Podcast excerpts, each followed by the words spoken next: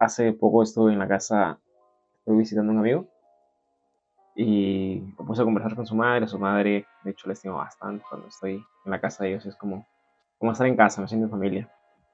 Y por lo mismo que me siento en familia, la señora me preguntó quizá algo que otra gente tendría curiosidad de preguntarme, yo qué sé, pero, pero hablamos sobre mis aretes. Entonces, ella es alguien que tiene una forma de pensar, no es drástica ni es de esas cosas que quieren imponer, pero simplemente no, le agrada cómo se ven los aretes en los hombres. Me dijo, Aaron, ¿y tú por qué te lo pusiste, no?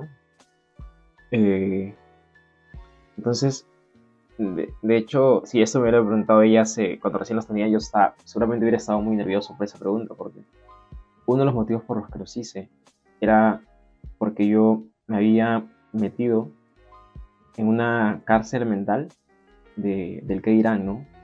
Eh, yo había entrado en un concepto de lo que significa ser un, un niño bien, este, un chico educado, ¿sabes? El asociar cierta forma de ser o, el valor de cierta persona al cómo luce.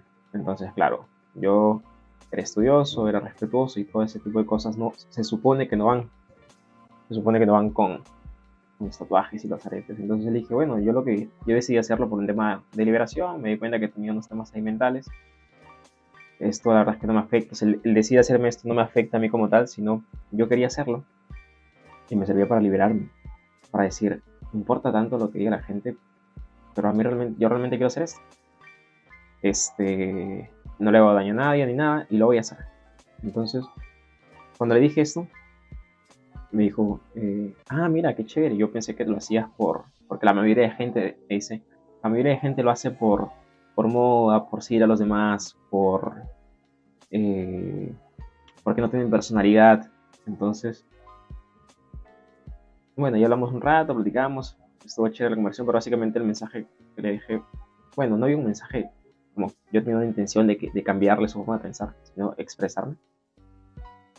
Y le mostré mis tatuajes, recordé el significado que tiene cada uno de ellos. Y más allá de la importancia del acto que uno haga, yo creo que lo importante es la conciencia detrás del acto.